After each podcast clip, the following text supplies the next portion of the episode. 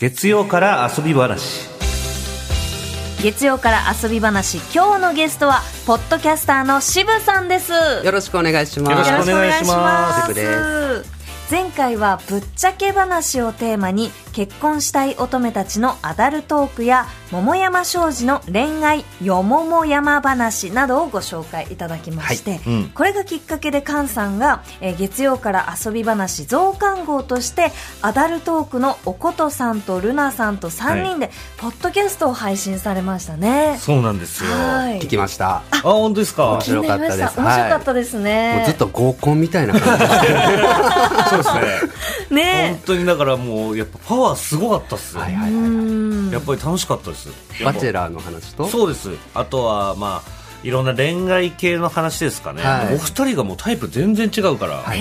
僕もなんかその恋愛のアドバイスとか聞きたかったんですけれども、二人が言うことが両極端で どっちを参考にしたらいいんだろうみたいな。そうですよね。でもそのなんかこのバランスがおもろかったですね。はい。はい、うん。いやなんかねあの菅さんの恋愛観っていうのもうんこういうところで初めて聞くことたくさんあったのでまだの方はぜひ聞いてみてください、はい。そして渋さん今日はどんなポッドキャストをご紹介いただけるんでしょうか？はい、ということで、これまで2回にわたって、こう、エンタメに振ったような、ポッドキャスト番組紹介させてもらったんですけど、今回は、えーちょっとアカデミックな、あの、難しい話はちょっとなっていう方でも、うん。会話形式だったり、人と人との対話であれば、こう、スッと入っちゃうみたいうん。な番組を紹介したいなと思ってます。なるほど、ためになる番組。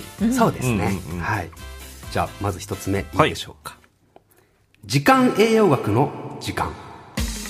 時間栄養学。こちらがですね、はい。あの管理栄養士の新田理恵さんっていう方が行うポッドキャスト番組なんですけど、はい、時間栄養学っていうあまりこう耳慣れないそうですね。新しい学問みたいなんですけど、を、えー知ってそれが面白すぎてうん。今こう大学院に進学して学びながらそれを自分で伝えることで勉強もしながらやっているポッドキャスト番組になります。えー、時間栄養学って初めて聞いたんですけど。僕も。はい、なんかこう何をどのくらい食べるのかっていうのを中心に考えられてきたのが栄養学、はいはいでなんかこう最近こう遺伝子のあの研究とかも進んで同じものでも食べる時間によって効果が違ったりもしくは逆効果になったりとかすえるみたいなのをこう深掘っているのが時間栄養学。例えば夜中にラーメン食べると次の日むくむみたいなそういうことですか？まあそれもあるかもしれないですね、んうんあるいはこうコーヒーね菅さん好きですけど、はコーヒーを飲むのにベストな時間っていつかみたいなのとかえー、全くそんな考えたこともなかったですね。ベストな時間。ベストな時間。私は朝起きて割とその朝食のタイミングでコうん。ーヒーを飲んでから、うん。あの電車に乗って赤坂にやってくるんですが、えベストなタイミングっていつなんですか？例えばそれもエピソードで綴られてるんですけど、はい。まあ、コーヒーってこうカフェインはい。入っていて、それは覚醒作用があって、はい。はいはい夜夜眠る時の前に飲んじゃうと眠りにくいみたいな、はいはいはいはい。あるじゃないそれはありますね。ですかだからはい直前はダメなんだろうなと思ってるのは皆さん認識あると思うんですけど、それをこうエビデンスをもとになんかこう被験者を集めたとある実験を元にした論文を読んでいく形で、うん。なんかね 400g のカフェインをプラシーボ効果が起こらないように2つのカプセルに分けて、はいは片方はでんぷんだったかな、うん。分からないようにして、うん。寝る寸前に飲んだ人と3時間前に飲んだ人と6時間前に飲んだ人で調査したんですって。寝つきが良かったかどうか、はいはいはいはい。どうなったと思います？えー、ぱりだから6時間前。そうですね。うん抜けてる時。とか、その3時間前とかでも飲むと覚醒して眠れなくなっちゃいそうですよね、でこの3つ実は全部が寝つきにくかったんですって。え？つまりは睡眠障害が起きていた。じゃあ6時間前でも？午前中に午前中じゃないけれども眠るバランスで考えたら前半の方がいいってことそうなんですよ。だから、えっと、これはあくまで個人差あると中でも喋ってるんですけど、はい。基本的には9時間前には飲み終えておくのがいいでさらにレンゲさんさっき朝飲むっておっしゃられましたでしょ、でそれがあのカフェインっていうのは食欲抑制作用も同時にあるんですって。へえなので朝ごはんとかお昼ご飯をしっかり食べたい人は朝カフェイン入れちゃうと実はこうあんまり食欲が湧かなくなるはつまりは今時間ぐらいですかね。はい。夜12時ぐらいに寝るとしたら。あはあはあはあ。16時ぐらいまでには飲んでおいた方、あ飲み終えておいた方がいいってことですか、ランチ後がベストか。とか。で夜ご飯をちょっと抑えたいとかだったらお昼ぐらいにおやつの時間とかに飲んでおけばちょっと食欲も抑えられるし、ね。カフェインもなくなるし、まあ本当に寝る時間人によってそれぞれなんですけど、そういったなんかこうぼんやりは分かってるけど、実際どうなんだろうってことをわざわざ本屋に行ってテーマ見つけて読まないじゃないですか。読まないなかなかね、うん。でそういうのをねさらっとこう10分ぐらいで教えてくれる番組がこれで。えー、あとはお酒を飲んでぐっすり寝たかったらいつだろうなとか。気になる。うわー朝じゃないかな。朝ですか？ちゃんと抜けて。あ抜けて寝る。ーえ？朝飲んでいつ寝るんですか？夜夜ね夜。長そうですね。でこれも結局人によるんですよ、えー。つまりはね朝方なのか夜型なのかっていうのが結構この番組ではずっとこうエピソードにわたってところどころに垣間見えてくるんですけど、ん。お二人って朝型夜型俺はめちゃめちゃ夜型です。夜型です、僕もそうです。私はどちらかというと、まあ、午前には起きるんで朝方の部類ですかね、これが今の、えっと検証では、えっと半分が遺伝子。ほう。でも決まっている、うん。でもう半分が環境であると。へうんえだから最近の日本と言わなくても社会的には朝型のリズムで作られてるじゃないですか。そうですね。朝起きて通勤始まって夕方終わって夜寝るみたいな、うん。だから遺伝子で夜型うん。だとして菅さんは、はい。にもかかわらずこの朝型の社会でうん。生きているから、何かしらこう不調が起きるとか、はいはいじゃあその朝型夜型を食べ物をいつ食べるみたいなことで改善したりとか、まあ、自分をわきまえたりとか、そういった話がねすごくためになって。マジで今の話だけでめちゃめちゃためになってるすっもんな。ごい聞きたいですね、うん。時間栄養学の時間。はい、はい、うわこれは気になるね。えちょっと聞いてみます。うん。渋さん続いてご紹介いただけるポッドキャストは何でしょうか？はい。続いては「夜更かしの読み明かし。へえ」ということでこちら他局なんですけど文化放送のポッドキャストです、でラジオ番組を共にする中で、意気投合したアナウンサーの西川綾乃さんと、うん。お笑いコンビちょめちょめクラブの大島康之さん、そして哲学者の永井玲さん、この3人がえ趣味として行ってた読書会感想会みたいなのを、ポッドキャストでこれ配信した方が面白いんじゃないのって言って始まった番組なんですよね、これ面白そうですね。これも面白いです。読書会っていうのはみんなで一冊の本を決めて、うん。みんなで読み合ってこうだああだこうだっていう感想を言うってことですそうですね、うんあのベストセラーの中では、えっと、村上龍さんの「限りなく透明に近いブルー」か、手塚治虫さんの「火の鳥」とか、うわ火の鳥ね。火の鳥はすごく小さい頃に親に全巻プレゼントされたんですよ。小学生の時かな私もなんか子供の時に図書室で借りてちょっと読んだような覚えはあるんですけど、はいはいはい。壮大すぎて壮大だね。ちょっともうどんな物語だったかおぼろげにしか覚えてないです。輪廻のねね。話。ですね。もうすっごい昔から、もうすすごい未来まで。もう大河というか SF というか、うん。う。んそんな感じでしたけど。っていうその難しそうなベストセラーっていうのをなるべく優しく語る。へそえしてなんかこう本に苦手意識があったりとか、まあベストセラーと知ってるけど読んだことがないとか、それこそちょっと忘れちゃってるみたいなもの、この食わず嫌いを食えるものにしてくれる語り口がとても気持ちよくて、えなんかこうそれも本を売りたい人がその本をおすすめするような言葉じゃないし、批評家がなんだろう自分の批評の言葉を見せつけるようなトーンでもないんですよ、本当に難しいテーマをなるべく優しい言葉を使って物語に寄り添いつつ、でもこの永井さんがすごく僕は大好きなんですけど、この中でその哲学っていう方面からアプローチして、なんか紐解いていく様っていうのがこれもまた本では体験できないなんかこう読後感というか、うんうんうん。が魅力的なポッドキャスト番組ですね。哲学の回だとどういうテーマが例えばあるんですか、そう哲学の回も面白くて、ええ。あのこの番組では2つ分けていてエピソード、うんうん。読書会と哲学会っていうこう2つシリーズに分けてるんですよね。でそのえー、と哲学会では一番最初にあのこの永井玲さんがまずこの哲学対話っていうフォーマットを作っているとへでこれ3つあって、まずよく聞くこと。うん。相手の話をよく聞きましょう、はい。問いをよく聞いてみましょう。そして次が偉い人の話を使わない、うん。偉い人の言葉を使わない。はいはい。なるべく名言とかをあそうですね。使わないと誰かの言葉でごまかさずに自分の言葉で語りましょう、うん。で最後が「いろいろあるよね」では終わらない。おおまあこれって人それぞれだからね。では終わらずに、はい。一つの問いに対してこれってどういうことなんだろう。あ考えこ考えたことなかったけどちょっと考えてみようよ。みたいなのがうんうん。永遠と続いていく、へえだから思わず自分もうんうんこれどうだったっけなって考えちゃう。うんうん。例えば嘘と冗談の違いって分かりますか？嘘と冗談の違い。これも中であるんですけど。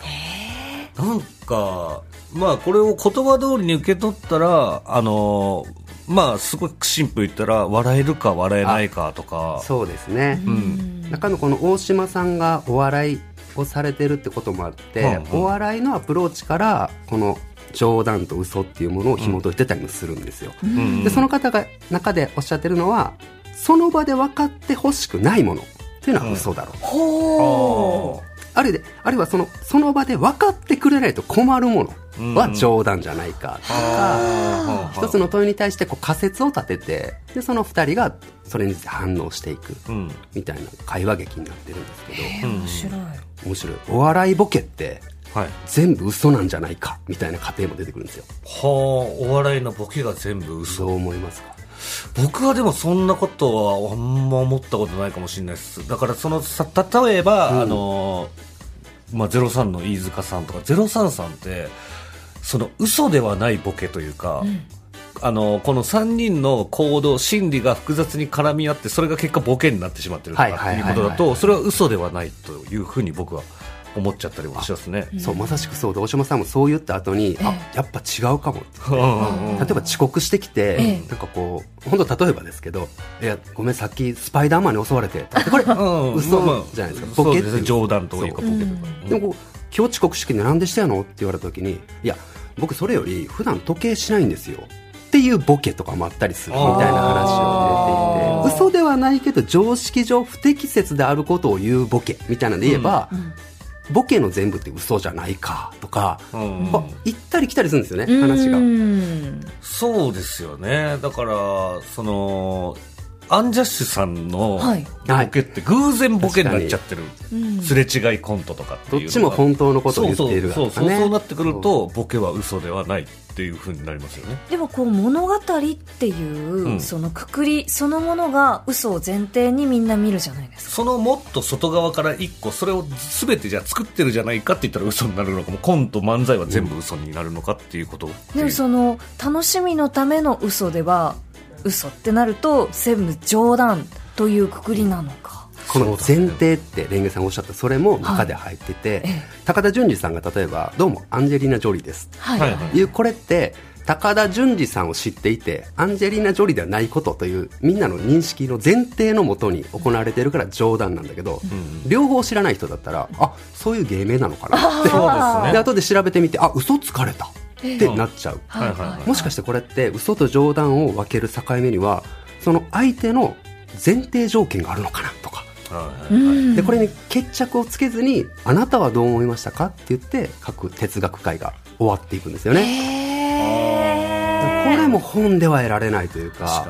面白そう。答え出ないですもんね。やっぱポッドキャストならではの聞き心地なんですよね。これもすごく面白い、ん。ゆったり聞くのが楽しそうですね。そうですね。本自当に分もね考えながら。はい、ねまさにねこの3人が言ってるようにしょ修学旅行の夜に夜更かしして なんかたまたま語っちゃった番組みたいなことをですね。提言されてて。そうですね。その自分で言っておいてあ違うかもってなるのも面白いですよね、うん。自分で言ってるうちに気づいたりしますもんねえあるいは読書会の中で蹴りたい背中はいはいはい。を語ってる回も、はいはいはい。その中でえそもそも人に執着するってどういうことなんだろう？とかいう回が出てきたらそれをまた別のエピソードで哲学界で執着ってなんだろうで喋り出すんですよ。執着だから縦横無尽にエピソードを横断しながら会話が続いていくんで、もうなんかこうどんどんハマっていっちゃうっていうか、ものすごく面白い番組です、ね、うわ聞きたい、ん。夜更かしの読み明かし、はい、ぜひ調べてみてください。そして渋さん続いてご紹介いただくポッドキャストは何でしょうか？ミモリラジミモリラジオ、カタカナで「みもりラジオ。こちらは一転しまして、えっと、森を見る森を観測するとかでミモリっていう2人がやっているポッドキャストなんですけど、植物とか自然界から一つのテーマをピックアップして調査して、ん。でその面白さを深掘っていくトーク番組。へえ植物や自然界ってちょっと自分で調べたこと全然ないなもうね面白いですよ、はい、俺、うん、例えばどういうテーマなんですか？例えば、えっと、竹に花が咲くってご存知ですか？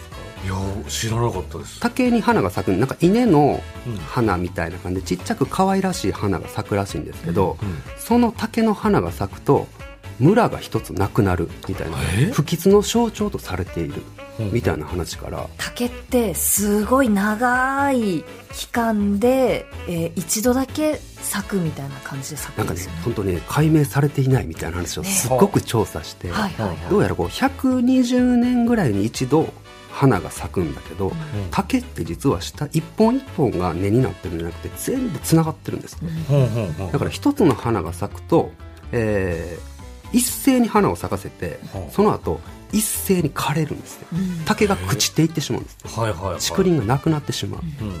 でつまりこう竹林全部が一気に枯れてしまうのでそれに従事している竹産業の人たちあ昔だったら日本も籠とか竹細工ね。竹細工全部竹冠がついてるはいはい。筒とか水筒ってみんな今もプラスチックだったりしますけどはい元は竹だったわけですーよね。うんうんそういったものが全部なくなってしまう。竹が開花することが目印になって原料がなくなって産業が崩壊する。なるほど。みたいなこと。もう今の時点で面白いじゃないですか。面白いですね。そうですね。いったことをどんどん深掘っていっていて。うんうんえー、興味ある。うん。あるいは猫について喋ってたりとかもして猫大好きですよ私、ね。そうですよね、はい。先ほども喋ってましたけど、実はあの最強生物だった。猫が実は最強生物。話もしていて。はい。なんか猫って侵略的外来種のワースト100に認定されてるんですよ。へ中にえ入って実は危険な生物だった。え？どういうことですか？なんか国際自然保護連合だったかな、うん。の生態系とか人間活動に大きく影響を及ぼす生物。っていうのがそのワースト100に入ってるんですけど猫も入ってるみたいな。なんで？なんでだろう？でそれが、あのー悪いイメージがついてるそのワースト100の中でも、現環境において最強生物な理由っていうのが菅さんもそうですけど、はい。猫のことを悪く言う人あんまりいないからって確かいう。にいやいないですよね。まあなかなか聞かないですよね。うん。まああんまいないですよね。猫ちゃん可愛いってそう。いう好きっていう人多いですようねん。なんか大きく3つに分かれてるらしくて、はい。まず一つ飼い猫ですよね、うん。そして、えっと、野良猫、はい。うん。この辺はね皆さんも知ってると思うんですけどあの人間が餌を与えて、うん。丸々と太っている猫たち、そしてそれが山に行って野生化すると野猫っていう。ヤネコってあんま聞かないですね。野猫だったかな、野良犬みたいな。あそうですね。の猫版ってことなのかな、その人里の関係ないところでじゃあ例えば森でネズミを取って食べるみたいなそういうあそうですね生活をしてる。猫はいはいしている。猫はでだいぶ昔なんですけど1890年代か1900年代に、えっと、鳥がいなくなったとある島があってええ。海外で。はい。で調べていくと猫が全部駆逐していてはでこれは困った大変だっていうことで、その猫を一斉にあの漁師がん。全部駆逐したんですって、うん。あ。まあね、あの鳥いなくなってよかった。あ鳥が増えるからよかったねって言ったら今度その減らしていくペースも重要で、うん。猫が一斉にいなくなったことで今度起きる弊害みたいなのが生まれて、でそのあたりで自然保護の活動の問題だったりとか、環境保護意識みたいなのがそこから生まれていった。だから人が自然に介入するっていうこともうん。生半可な気持ちではいけない、生態系に悪影響を及ぼすかもしれない、みたいなところのアプローチから2人のこうすごく快活な語り口からなんか勉強になるみたいな、めちゃめちゃ気になる。そうですね。へえへー。猫うちにもいるんでえちょっと聞いてみたいですね。え聞いてみたくなりますね。その猫がどこから来てどこへ行くのかみたいなのでエピソード3つぐらいずっとねえ。続いてます、ちなみに気になる。ミモリラジオはどんな方がお話しされてるんですか、そうそうなんですよ。あの彼ら中の話しても面白いんですけど、ええ。彼ら自身が本当に面白くて、うん。なんかこうアンディさんとえっと勝木さんだったかな？野田和樹さんですね。アンディさんと和樹さんが基本2人でやられている番組なんですけど、うん。アンディさんが一橋大学に在学中の頃、うん。東京にいて、はい。まあ、SDGs とかあらゆる学問を勉強している中でふと大学の前に咲いてる花とか草とかの名前が全く分かんなかったんですっておー。はいはいはいはい。でこれすごく気持ち悪いってなってなんかこう SDGs って言葉だけが一人歩きしてるんじゃないの、うん。はい。ではい。思って街づくりの勉強とかあとはベンチャー企業での経験とかをもとにうん。大学時代に気に入ってしまったうん。北海道の白老町に移転し移住してはい。で自然ガイドをしていた2人と始めたんですけどだからもうマネタイズもしてないポッドキャストにうんうん。持てるリソースの半分以上を注ぎ込んでいて明らかに常軌を逸した活動をしている2人と自認してるんですけどもうポッドキャストに命をかけている。一生勉強していきたい。それだけで生きていきたいっていう活動をしている2人なんですよ。かっこいいえー、すごいな。あそんな中でそういう植物の研究が高じてこういうバスソルトまで作ってえしまう、ーえー。ちょっとお借りします、そのお二人が作った。そうですね。三森が作った。ミモリおしゃれって書いたすごいおしゃれめちですね。ゃめちゃおしゃれな。でこれも牛乳パック100%再生紙使って、プラスチックも使わずに。へえこの箱のパッケージには、あの植物図鑑のイラストみたいな、うん。あの白くてこう白い、えー、ザラッとした紙に、えーアルファベットで「ミモリ」って書いてあって植物図鑑のこのイネ科のミヤコザサはい、という日本固有種の笹なのかな？笹ですかね。さすごいいい匂いしますよ開けたら。ちょっと開けてみます。開けてみてください。うわーいい香り。瓶に開けたらたまらあない。なんかお茶みたいなちょっとこう緑の感じの香りがします。えちょっと。ああ瓶も開けてないのにそんな匂いするはい。ちょっ本当だ。と開けてみてください菅さん。瓶開けてないのにこんなに匂いい香り。うわすげえこれが白尾町のホテルとかに一部取り扱いされてたりとかしてるみたいでだからすでにねもうこの2人が新しい資本主義を作ろうとしているんですよ。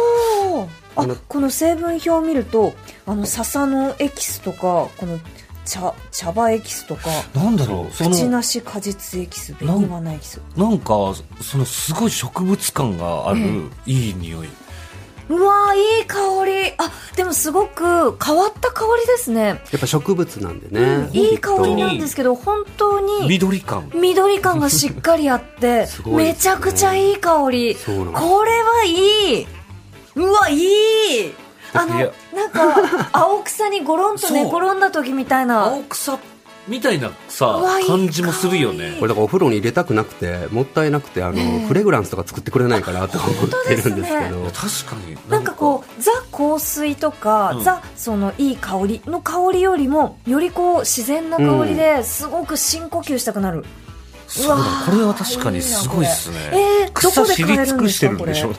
ですねはい。でこれを販売してはい。お金儲けをしてやろうとかではなくってただただ2人が植物自然が大好きすぎたゆえにええ。その副産物としてこういうものをコンテンツとして消費しているみたいな。これはすごい。な柴さんこれ柴さん、どこで買えるんですか？あまだねネット販売とかはしてないんですけどあそうなんですか？検討されてるみたいでまたちょっとホームページ「みもり」で検索いただいたらなんだろう。これは欲しい。なんかもらったら絶対あおしゃれなギフトって思いますね。これはねす本ごい当いいなねこれ。えすごくいい。ハマりましたでこれを販売してどうこうではなくって つまりはあの少し前だったらねあの、はい。賢い人って IT ベンチャー立ち上げてそれを売って人儲けしてやろうみたいなのがその人生の成功者みたいなのあったと思うんですけど彼らは本当にただただ勉強していきたい。でそれをサポートしてくれる企業を募ったりとかしてはそこの中でも生態系を作ろうとしてるんですよ。自分の。でそのサポートする企業すらそういったなんかこう自分たちの理念とか伝えきれない思いとか、それを代弁してくれる人、ただ好きを好きで追求している人を面白いとしてサポートすること。これが企業価値につながるって実際にもうお声掛けがあったりして勉強しているだけで生計が立って新しい働き方とかなんかこううん。新しい価値観みたいなものも作ろうとしている2人なんですよねポッドキャストを使って。あわけわかんなくないわけわかんないですすご い二人なんですよでもこう、自然の生態系をこうし知っていきながら自分自身の経済的な生態系も作っていってってそうですね。すごいポッドキャスターさんですね。聞けば伝わるんでしょうね。聞いて説得力がなかったら無理ですもんね。そんなこと。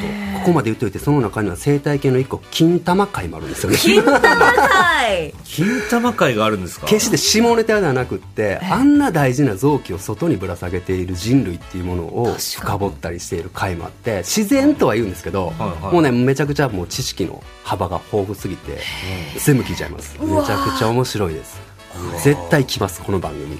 あ今、はい。一番熱い。一番熱いですね。渋さんが注目してる番組。絶対来ると思いますね。